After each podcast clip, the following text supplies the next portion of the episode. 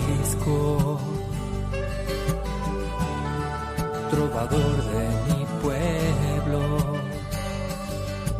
hoy perseguido por servir al Señor. Comienza Francisco y Clara, Camino de Misericordia, un programa dirigido por Fray Juan José Rodríguez.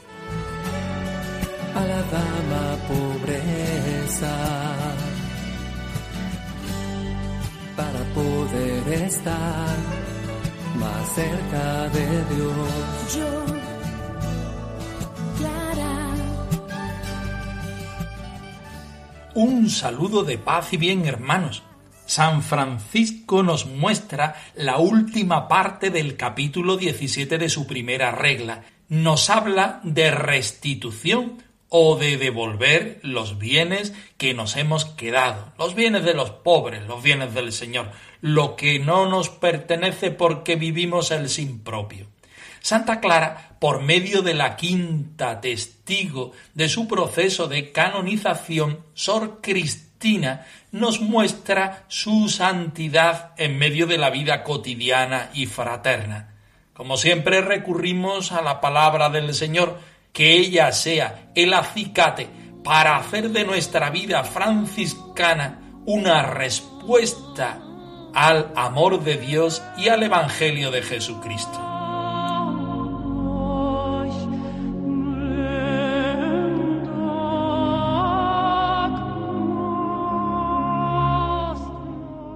Del Evangelio de San Lucas.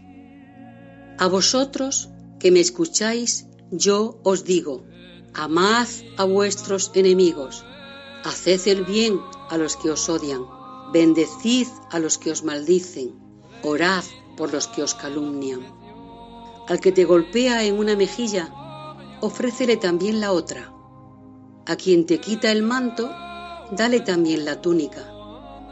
Da a quien te pida y no reclames a quien te roba lo tuyo.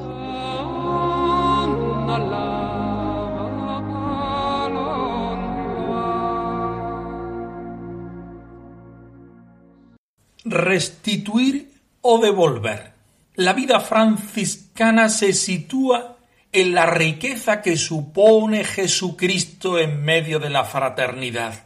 Si Jesucristo es nuestro tesoro, no podemos quedarnos con ningún bien. Evidentemente no podemos quedarnos con los males tampoco, sino vaciarnos para que el Señor viva en nosotros y sea Él quien impulse a los demás a vivir el Evangelio, que sea Él quien dé los dones a toda la fraternidad. Escuchamos el texto. los pies descalzos y manos vacías, su vocación, la humildad. Iba Francisco de Asís,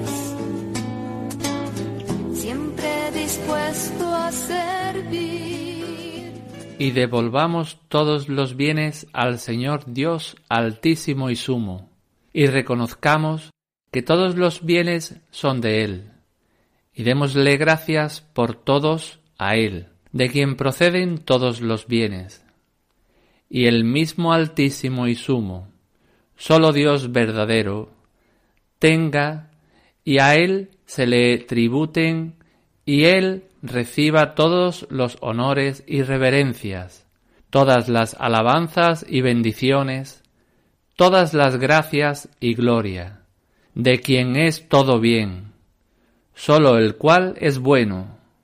Y cuando veamos u oigamos decir o hacer el mal o blasfemar contra Dios, nosotros bendigamos y hagamos bien y alabemos a Dios, que es bendito por los siglos. Francisco de Asís, de un corazón pleno, lleno de humildad. Partimos en esta ocasión del Evangelio de San Lucas en el capítulo 6. A vosotros, los que me escucháis, os digo, a vosotros que queréis vivir el Evangelio sin glosa, os digo, Amad a vuestros enemigos, haced el bien a los que os odian, bendecid a los que os maldicen y orad por los que os calumnian. Partimos de una situación que es adversa, porque si amamos a los que nos aman, ¿qué mérito tenemos? También los gentiles, también los que no creen en el Señor, viven eso. Partimos de una experiencia adversa. El Evangelio nos pone en la tesitura que también debemos ser amor como Dios es amor en las circunstancias en las que las cosas no nos vienen como bien desearíamos nosotros. Pero el texto sigue adelante. A los que os golpean, presentadle la otra mejilla. A quien te quite el manto, dale también la túnica. A quien te pide, dale. Y no le reclaméis a quien te roba lo tuyo. San Francisco, al final del capítulo 17 de su primera regla titulado Los predicadores, utiliza un verbo que para la experiencia franciscana es muy importante y siempre está por descubrir y redescubrir el sentido de ese devolver, como dice el texto, o de ese restituir lo que no es nuestro, porque todo pertenece al Señor, todo es del Señor. Si nosotros tomamos los dones, son dones del Señor. Pero si nosotros quitamos a los pobres, le estamos quitando también al Señor. No debemos quedarnos con nada que nos pertenece, porque de entrada hacemos una profesión de sin propio debemos restituir aquellos dones que previamente nosotros hemos robado. A quien te pide, dale, y no reclames a nadie que te robe, porque en realidad nosotros nos convertimos en ladrones cada vez que quitamos a los demás lo que no nos pertenece a nosotros. Hazme, Señor, pequeño y hermano de todos el último. Ante tu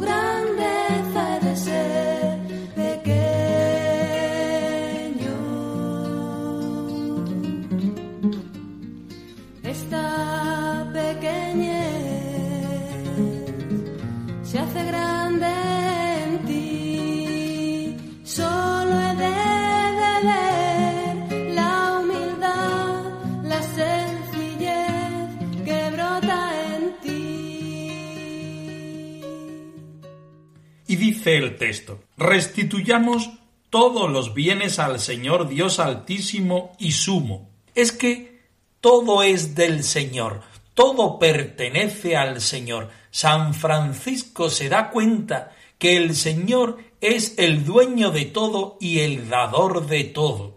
Por eso la consagración de la vida franciscana en sin propio no es rechazar las cosas, sino darse cuenta de que todo viene del Señor y a Él solamente le pertenece. Y reconozcamos, daos cuenta que dice primero, restituyamos y reconozcamos. Son dos verbos que muestran una redundancia, una vibración doble en su forma nada más que de sonar, cuanto más en su forma de vivir.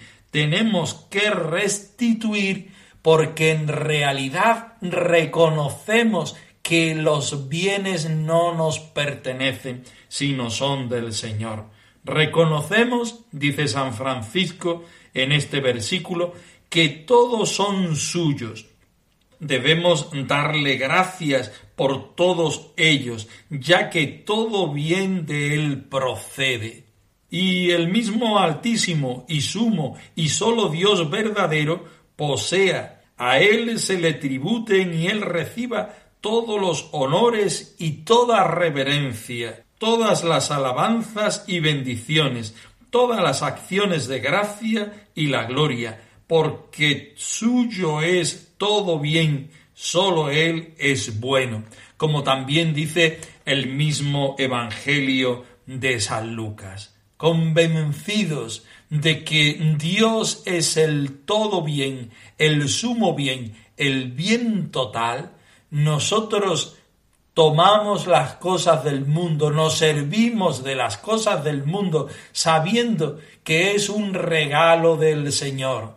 Pero si nos apropiamos de estas mismas cosas del mundo, si nos apropiamos de los afectos de las personas, si nos apropiamos incluso de la predicación, nosotros estamos siendo ladrones en nuestra propia vida. Debemos reconocer que todo es del Señor y una vez que reconozcamos que todo es del Señor, porque nosotros queremos vivir en ese vacío que nos hace pobre para hacernos ricos de Dios, entonces tendremos que restituir todo ese daño que hemos hecho a la creación, que hemos hecho a la humanidad, que hemos hecho a la Iglesia, que hemos hecho a la propia fraternidad, para que todo quede en paz, para que todo quede como previamente estaba antes de nuestra acción.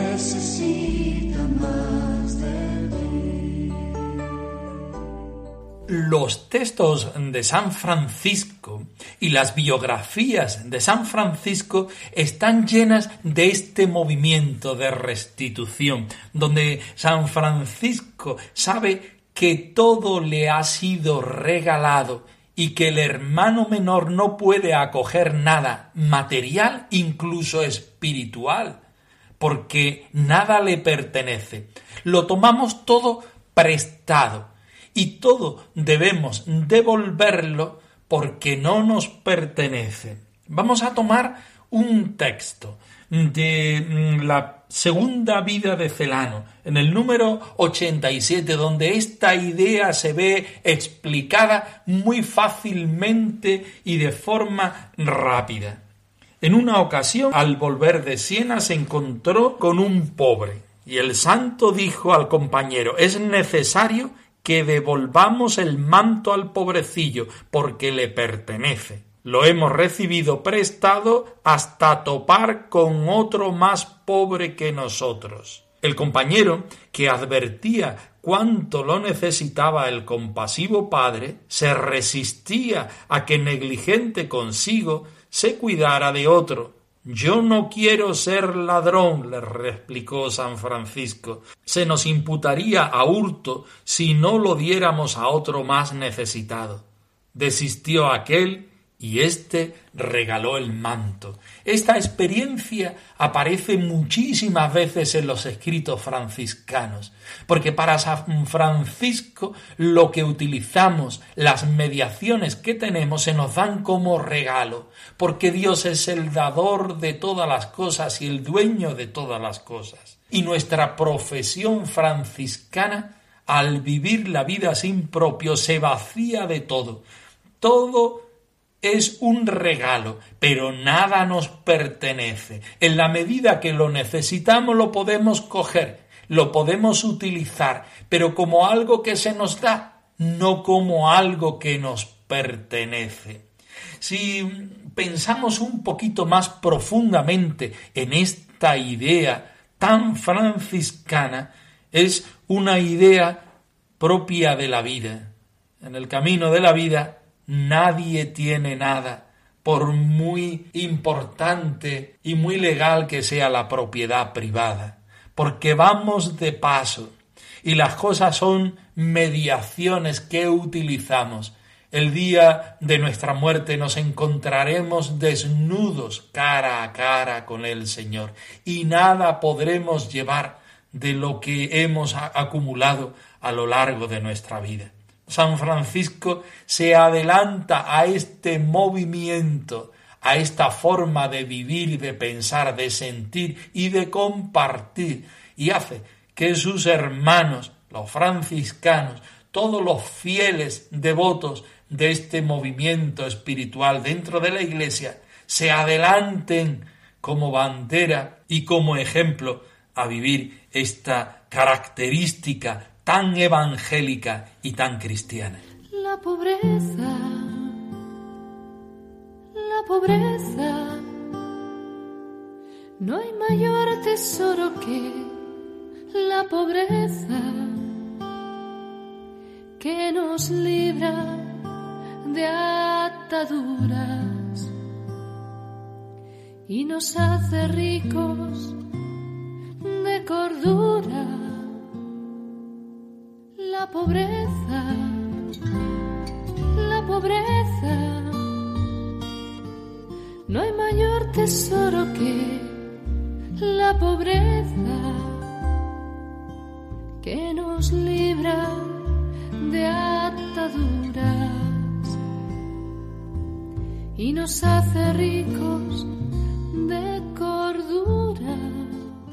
Como ya es costumbre para nosotros, recapitulamos las testigos del proceso de canonización de nuestra Madre Santa Clara. Nos encontrábamos con la primera testigo sor Pacífica de Huelfucho de Asís, monja evidentemente del monasterio de San Damián, que había vivido prácticamente toda su vida unida a Santa Clara. La segunda, Sor Bienvenida de Perusa. La tercera, Sor Felipa, hija de Meser Leonardo de Gislerio. La cuarta, que terminábamos en el programa anterior, Sor Amada de Meser Martino de Cocorano. Y hoy nos encontramos con un testimonio mucho más corto de Sor Cristiana de Meser Cristiano de París, monja evidentemente del convento de San Damián. Debía ser esta hermana más jovencita, porque solamente llevaba siete años de vida consagrada, de vida clariana, cuando la Santa de Asís produce sobre ella un milagro que nosotros ya conocemos, y es que esta monja era sorda de un oído. Evidentemente, evidentemente, fuera de lo que físicamente se produjera con este milagro, nosotros lo hemos llevado a una explicación mucho más catequética. Pero hoy, aparte de los milagros, también ella se pone delante de Santa Clara y quiere analizar y comunicarnos lo que es la santidad de la persona de Clara. Escuchemos el texto. Cuando amanece, Clara despierta sus el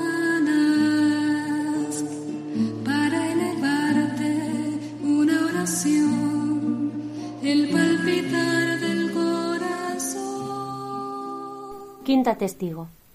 Sor Cristina de Meser Cristiano de París, monja del monasterio de San Damián, declaró bajo juramento que habiendo estado la testigo mucho tiempo sorda de un oído y habiendo tomado muchas medicinas, nunca le habían aliviado nada. Por fin Santa Clara signó su cabeza con la señal de la cruz y le tocó la oreja y de este modo se le abrió el oído y tanto que oía muy bien. Preguntada cuánto tiempo hacía de esto, dijo que un año aproximadamente. Preguntada sobre el mes y el día, respondió el mes de junio o julio. Del día no se acordaba.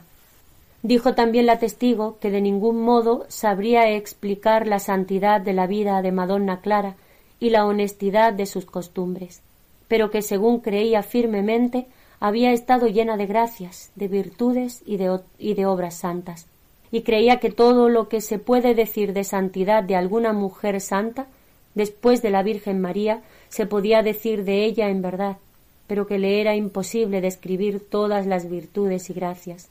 Sobre la curación de Sor Bienvenida de sus llagas dijo lo mismo que Sor Amada, la testigo anterior. Dijo también que aún no se había cumplido siete años desde que la testigo había entrado en el monasterio. Declaró también que en una ocasión una puerta muy pesada del monasterio cayó sobre la dicha Madonna Clara, y una hermana llamada Sor Angelusia de Espoleto gritó temiendo que la hubiese matado, pues ella sola no podía levantar aquella puerta que apisonaba totalmente a la Madonna, y corrieron la testigo y otras hermanas. Y la testigo vio que aún tenía encima la puerta tan pesada que apenas tres frailes pudieron levantarla y colocarla en su sitio. A pesar de todo, la Madonna dijo que no le había hecho daño alguno, sino que la había tenido encima como si fuera un pequeño manto. Preguntada sobre el tiempo en que había ocurrido esto, contestó aproximadamente unos siete años, en el mes de julio, en la octava de San Pedro.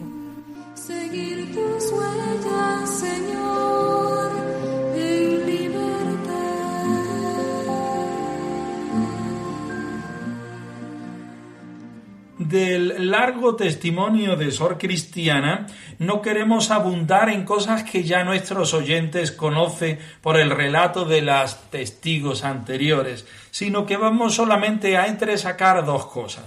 La primera es que de ningún modo sabría explicar la santidad de vida de Madonna Clara y de la honestidad de sus costumbres. Sor Cristiana es una monja jovencita, o al menos así no lo parece, y se ve todavía envuelta en una esfera en la cual la santidad de Clara no sabe cómo llevarla adelante, no sabe cómo analizarla. Sabe que su Santa Madre, fundadora y abadesa del monasterio de la fraternidad, es una santa, y que la honestidad de su vida es grande, pero ella no sabe decir más, porque todo esto le supera, todo esto la lleva a sentirse pequeñita delante de Dios. Muchas veces esta es la experiencia que tenemos ante nuestros santos padres. Cuando uno visita la ciudad de Asís, en la tumba de San Francisco y de Santa Clara, cuando uno visita el claustro de San Damián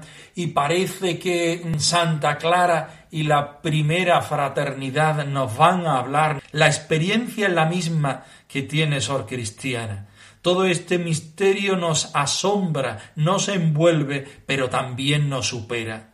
Porque una vocación a la cual nos sentimos llamados está aún por renacer, está aún por vivir en nuestra vida, por comenzar. El mismo San Francisco, al final de su vida, nos decía, comencemos hermanos porque hasta ahora poco o nada hemos hecho. Y esta es la experiencia de Sor Cristiana después de haber vivido una experiencia de siete años, que podía tener ya una experiencia de conjunto, Sor Cristiana dice que la honestidad y la santidad de vida de Clara la supera, y por tanto ella no podría analizar, no podría decirnos más.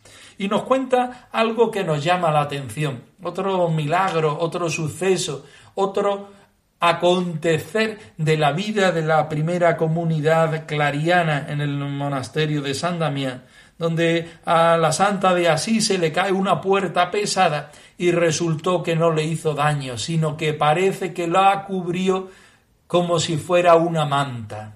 De mantos hablaba San Francisco en cuanto a la restitución, que era alguna de las posesiones que, entre comillas, podían tener los hermanos, un manto para abrigarse. Santa Clara hoy nos muestra esta puerta que cae sobre ella y no le hace daño, sino que es un manto que cubre su cuerpo en el suelo. También tenemos otro manto, el manto de la iglesia representado por el obispo de Asís cuando San Francisco se desnuda. La gracia de Dios se materializa en estos mantos que nos invitan a ser tremendamente cristianos, pero no a acoger ninguna posesión que nos pertenece. Tampoco que las cosas y las ocasiones nos hagan daño y no nos dejen ser verdaderamente cristianos y franciscanos. Bajo tu manto no hay tempestades que me azoten contra el viento. Esclavitudes amarradas por el tiempo. Lo tengo todo, te tengo a ti.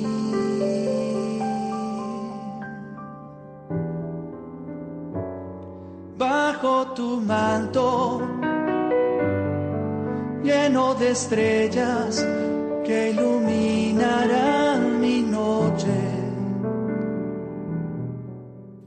Francisco y Clara radiomaria.es. Os dejamos la dirección de nuestro correo electrónico por si queréis poneros en contacto con nosotros en algún momento. Nosotros nos despedimos, no sin antes ofreceros la bendición del Señor resucitado al más puro estilo franciscano. Que el Señor os conceda la paz y el bien, hermanos. Trovador de